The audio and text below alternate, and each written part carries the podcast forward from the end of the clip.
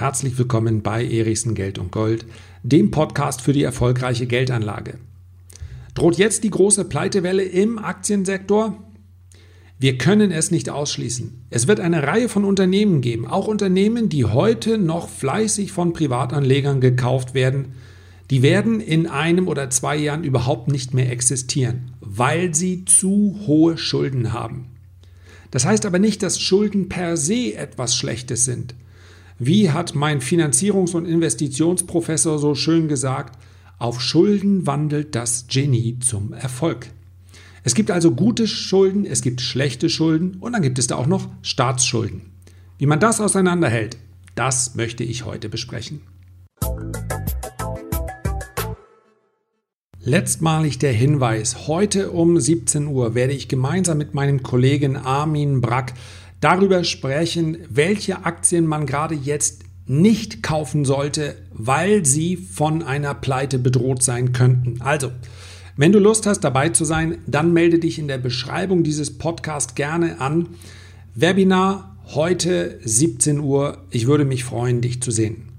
2 mal 3 macht 4, wie die, wie die, wie und 3 macht 9. Wir machen uns die Welt, wie die, wie sie uns gefällt. Ich entschuldige mich für die Gesangseinlage, aber es ist ein ungeschriebenes Gesetz. Man darf Pippi Langstrumpf einfach nicht sprechen, man muss sie singen. Was hat das Ganze mit Schulden zu tun? Ja, wir machen uns die Welt, wie, die, wie sie uns gefällt. Das ist nämlich gelegentlich das Motto des einen oder anderen Verschwörungstheoretikers der uns alle belagert mit der Vorstellung, Schulden seien erstmal etwas Schlechtes.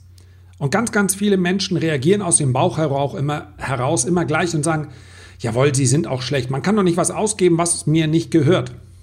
Dann frage ich mal, wie ist es denn, wenn ich eine Investition tätige, die möglicherweise Arbeitsplätze schafft? Dann kommt doch der Ertrag erst später. Heißt das, nur ein reicher Mensch oder eine reiche Unternehmung sollte eine Investition tätigen dürfen und alle anderen müssen halt zuschauen? Ist das die Form des Kapitalismus, die wir wollen? Also, Schulden können durchaus sinnvoll sein, und zwar immer dann, wenn es um Investitionen geht. Und genau das ist ganz häufig der Grund, warum Unternehmen auch Schulden aufnehmen. Sie wollen wachsen, sie wollen expandieren, dazu brauchen sie frisches Kapital. Und ein eingesetzter Dollar, Euro oder Yen ist doch immer dann sinnvoll, wenn ich dafür in der Zukunft anderthalb oder zwei Dollar, Euro oder Yen wiederbekomme. Das ist der Grundsatz einer Investition. Das heißt also eine Schuldenlast. Das klingt dramatisch, ist aber erstmal überhaupt nichts Schlechtes. Und selbst auf Staatsebene, was spricht denn gegen Schulden? Wenn ein Land wie Deutschland sich reformieren muss, sich umstellen muss, um zukunftsfähig zu sein, um die digitale Revolution nicht zu verschlafen, um Arbeitsplätze zu sichern, dann halte ich es doch für sinnvoll, dass ein Unternehmen genauso wie ein Land dann Geld ausgibt, um diese Strukturen erstmal zu schaffen. Das wird dann in der Folge dazu führen, dass die Steuereinnahmen höher sind und das wird auch in der Folge dazu führen, dass die Unternehmen, die in diesem Land ansässig sind, mehr verdienen, wiederum mehr Steuern bezahlen kann und das entlastet nachher auch den Bürger. Also, Schulden sind nicht immer etwas Schlechtes. Das ist erstmal ganz, ganz wichtig und daraus lässt sich auch ableiten, allein der Grad einer Verschuldung eines Unternehmens sagt noch überhaupt nichts über die Qualität aus. Wer jetzt seit Jahr und Tag immer nur rangehen würde und sagt, ich kaufe mir einfach Unternehmen, ja, das kann ich ja machen, auch die gibt es, die komplett schuldenfrei sind dann wird er am Ende des Tages nicht ein einziges Wachstumsunternehmen im Portfolio haben, beziehungsweise nur sehr wenige, die dann in einem fortgesetzten Stadium so groß und so cash-stark sind, dass sie gar nichts mehr aufnehmen müssten. Also ein Apple, ja, wenn wir so die absolute Top-Riege nehmen, die größten fünf bis zehn Unternehmen, die können ihre Expansion letztendlich auch selber bezahlen. Auch eine Amazon hat ein enormes Umsatzwachstum, einen enormen Cashflow. Auch die können das selber bezahlen. Aber es gibt ja noch mehrere Unternehmen, die durchaus interessant sein können, die eben noch nicht da angekommen sind. Und seien wir mal ganz ehrlich, obwohl ich ein Fan von Amazon als Aktie bin und obwohl ich glaube, dass es ein Unternehmen ist, welches man sich durchaus langfristig ins Portfolio legen kann, erwarte ich nun nicht, dass sich Amazon in den nächsten fünf Jahren im Wert nochmal verzehnt oder verzwanzigfacht. Das ist bei kleineren Wachstumsunternehmen aber durchaus möglich. Also soweit zu Schulden. Es ist ganz, ganz wichtig zu verstehen, dass für einen Investor Schulden erstmal nichts Schlechtes sind. Und jetzt sprechen wir erstmal über die Staatsschulden, denn hier gibt es auch reichlich Missverständnisse. Und wenn die schon mal ausgeräumt sind, dann habe ich mit der heutigen Episode enorm viel geschafft. Die Vorstellung, dass wachsende Staatsschulden irgendwann dazu führen müssen, dass selbst ein Staat dann mal die Hände hebt und sagt, wir können nicht mehr. Ende aus Feierabend. Pleite, wir sind pleite. Wie häufig hast du so eine Schlagzeile vielleicht schon mal gelesen? Rutscht Deutschland Rutschen die USA, rutscht Frankreich, ja, rutscht Italien, rutschen die in die Pleite. Und dann überlegst du, wann ist das denn tatsächlich das letzte Mal passiert? Es ist nie passiert. Unternehmen mit einer eigenen Notenbank, Entschuldigung, Staaten mit einer eigenen Notenbank rutschen nicht in die Pleite. Deutschland wird niemals pleite sein. Die USA werden niemals in die Pleite rutschen. Japan ist vielleicht ein ganz gutes Beispiel. Ja, wie hoch soll denn die Verschuldung noch werden, dass ein Land dann tatsächlich mal in die Pleite rutscht? Es gibt so etwas wie Pleite überhaupt nicht. Zumindest dann, wenn du groß genug bist und eine eigene Notenbank hast. Das ist ganz, ganz wichtig. Der Rest der Welt muss deine Währung anerkennen. Simbabwe oder Venezuela können durchaus in die Pleite rutschen.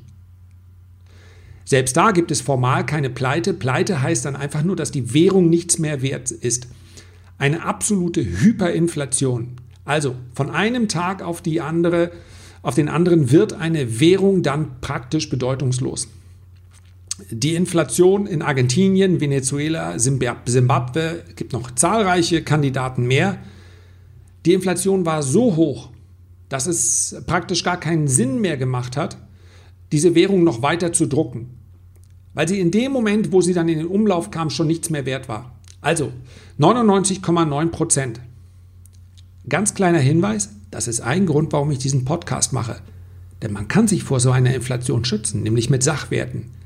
Die erfolgreichste Börse im Jahr 2017 war, wenn wir uns den prozentualen Anstieg anschauen, die Börse in Caracas in Venezuela, weil Sachwerte die Inflation in der Regel ausgleichen und dazu gehören eben auch Aktien.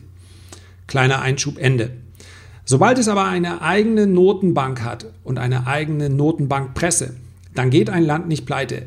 Japan hat einen Yen, der im Verlaufe der Zeit an Wert verloren hat.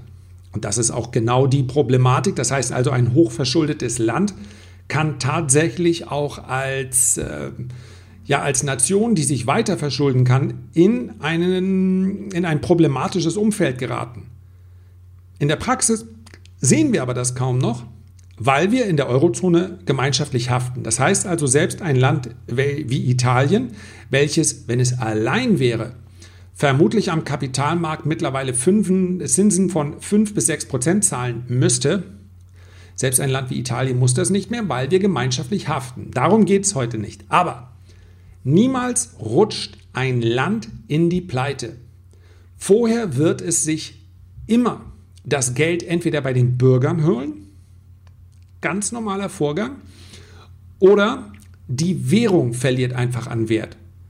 Aber zu diesem Zustand, Ende aus Feierabend, wir müssen zumachen, wir machen alles nochmal von vorne, zu dem kommt es nicht. Das ist ein ganz, ganz wichtiger Unterschied, weil das ein Schreckensszenario ist, dass wenn das Land einmal sagt, wir können nicht mehr, dann zahlt es auch seine Pensionen nicht mehr, es zahlt, seine, es zahlt aus der Rentenkasse nicht mehr aus und all das passiert nicht mehr. Die Frage, die man sich nur stellen muss und die wir uns ja hier in jedem zweiten Podcast, in jeder zweiten Episode stellen, ist, was ist das noch wert, was am Ende da rauskommt? Was ist der Euro heute wert? Kann ich relativ genau sagen. Aber was ist der Euro in zehn Jahren wert?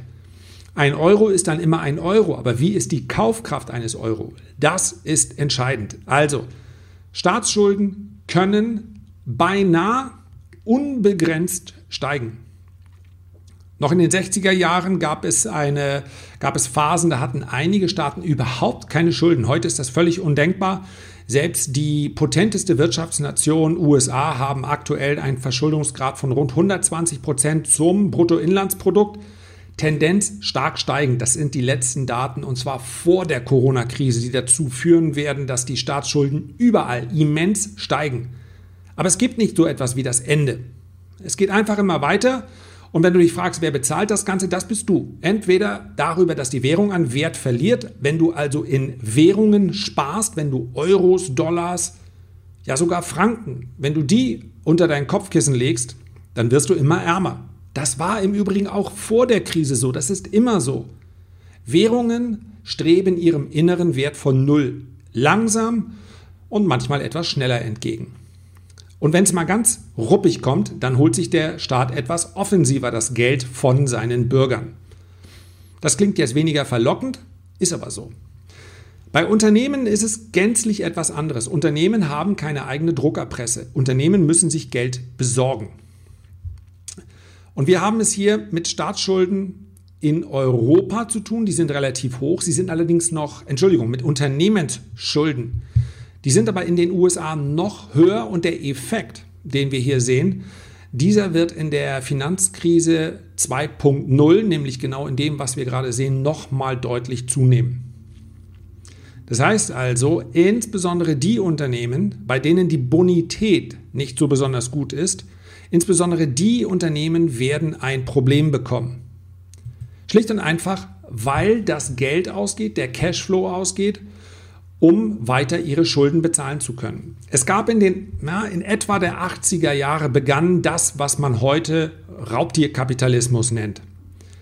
Das heißt also, diese Schrottanleihen, und Schrottanleihen sind im Übrigen nicht nur die, die ein Rating haben, ja, bei denen man davon ausgehen kann, die zahlen nicht, sondern von Schrottanleihen spielt, äh, spricht man in etwa ab einem ähm, BB, also einem BB-Rating ein AAA, AAA-Rating haben unter anderem Staatsanleihen der Bundesrepublik Deutschland, haben auch Staatsanleihen der USA und, und, und. Das heißt also beste Bonität. Praktisch überhaupt kein Ausfallrisiko. Und dann gibt es Abstufung, ein AA-Rating, ein A-Rating, dann geht es, äh, es gibt dann auch noch diese Vorzeichen, also ein Minus, A-, äh, dann gibt es ein B-Rating, ein BB-Rating ist besser als ein B-Rating, um es mal so zu sagen. Und ab einem BBBB-Rating, ähm, ab dort spricht man von einer Ramschanleihe, von einer Schrottanleihe. Das heißt also, es besteht ein erhöhtes Risiko im Vergleich zu Staatsanleihen, dass derjenige, der die Anleihe ausgegeben hat, nicht zahlen kann. Irgendwann im Verlauf der Laufzeit dieser Anleihe. Darum geht es. Das heißt also, jede Anleihe bekommt ein eigenes Rating. Denn je kürzer die Laufzeit einer Anleihe, desto höher die Wahrscheinlichkeit, dass derjenige, der sie ausgegeben hat, also das Unternehmen, dann noch da ist, um diese Schulden zu bezahlen. Anleihen sind Schulden von Unternehmen, werden ausgegeben, um eine Investition zu tätigen, um eine Übernahme zu tätigen oder oder.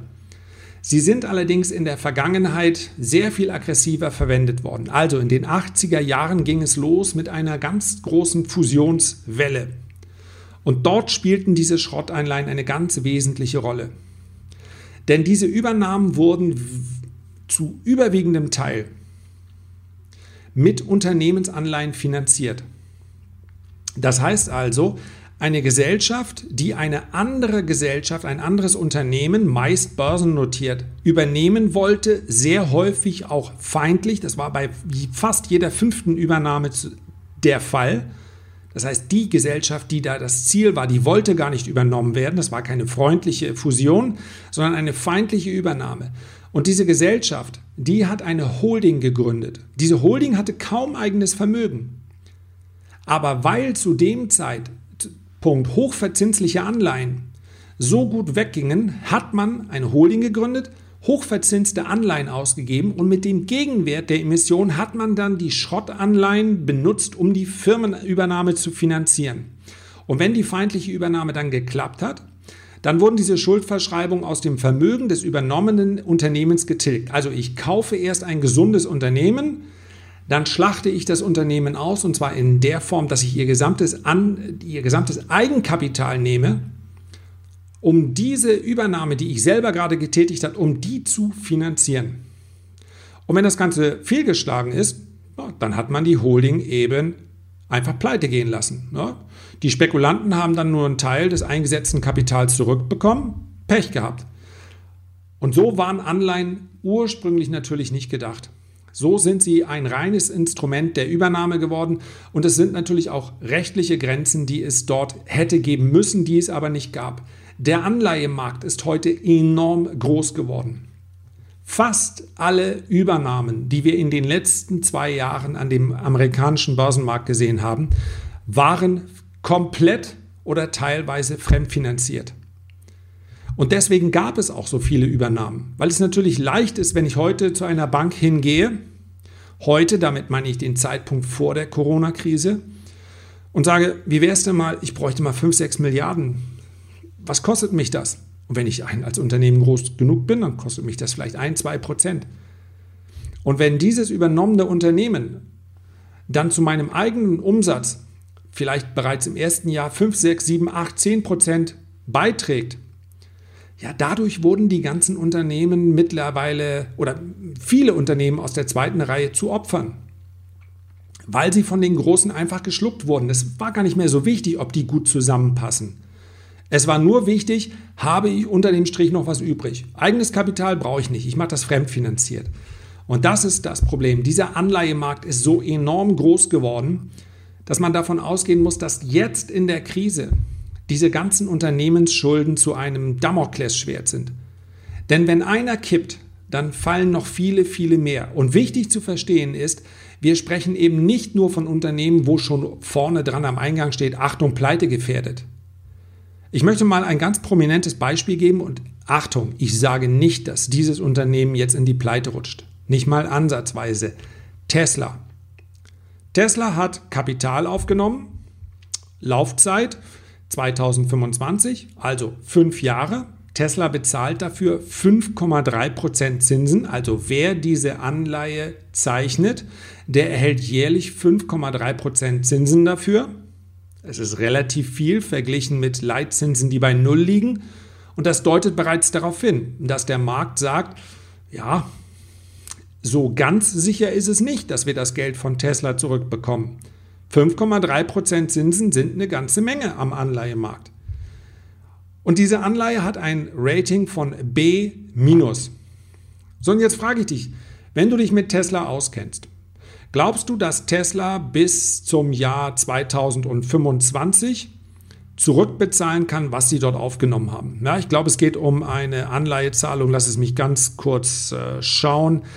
Ja, Ungefähr 1,8 Milliarden sind dort in Schuldpapiere geflossen. 1,8 Milliarden, die in die Kassen von Tesla fließen. Und Tesla muss sie im Laufe der nächsten fünf Jahre zurückzahlen, und zwar mit Zinsen von 5,3 Prozent. Zu dem Zeitpunkt, ich kann es vorwegnehmen, als Tesla das gemacht hat, vor einigen Monaten, da ist ihnen diese Anleihe aus den Händen gerissen worden. Warum? Die Stimmung war top. Niemand hat von einer Krise an der Börse gesprochen. Das heißt, zu dem Zeitpunkt hätte ich wahrscheinlich die Frage hier oder hätte eine Umfrage machen können, wer findet, dass diese Anleihe interessant ist? 5,3% Zinsen bis August 2025. Und vermutlich wäre das relativ positiv ausgegangen. Die hätten gesagt, naja, es sind doch tolle News, die da von Tesla kommen. Jetzt frage ich aber mitten in der Krise nochmal. Wer glaubt, dass es möglicherweise, dass es eine machen wir das mal neutral. Wer glaubt, dass es eine gute Idee ist, diese Tesla-Anleihe jetzt zu kaufen? Wir denken daran, dass Tesla momentan fast keine Autos verkauft. Wir denken daran, dass Tesla einen negativen Cashflow hat. Das heißt also, der jährliche Output von Tesla von 500.000, der angepeilt ist, der reicht bei weitem nicht aus, um das Kapital dann in fünf Jahren zurückzahlen zu können.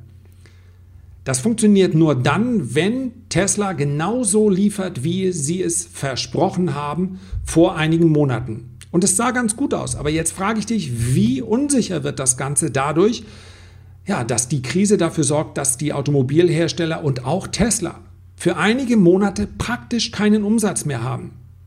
Und wenn du sagst, na, ich kann es mir immer noch vorstellen, aber Jetzt ist es ein bisschen riskanter. Also nee, eigentlich würde ich die jetzt nicht kaufen. Das ist auch der Grund, warum der Kurs der Anleihe jetzt gefallen ist.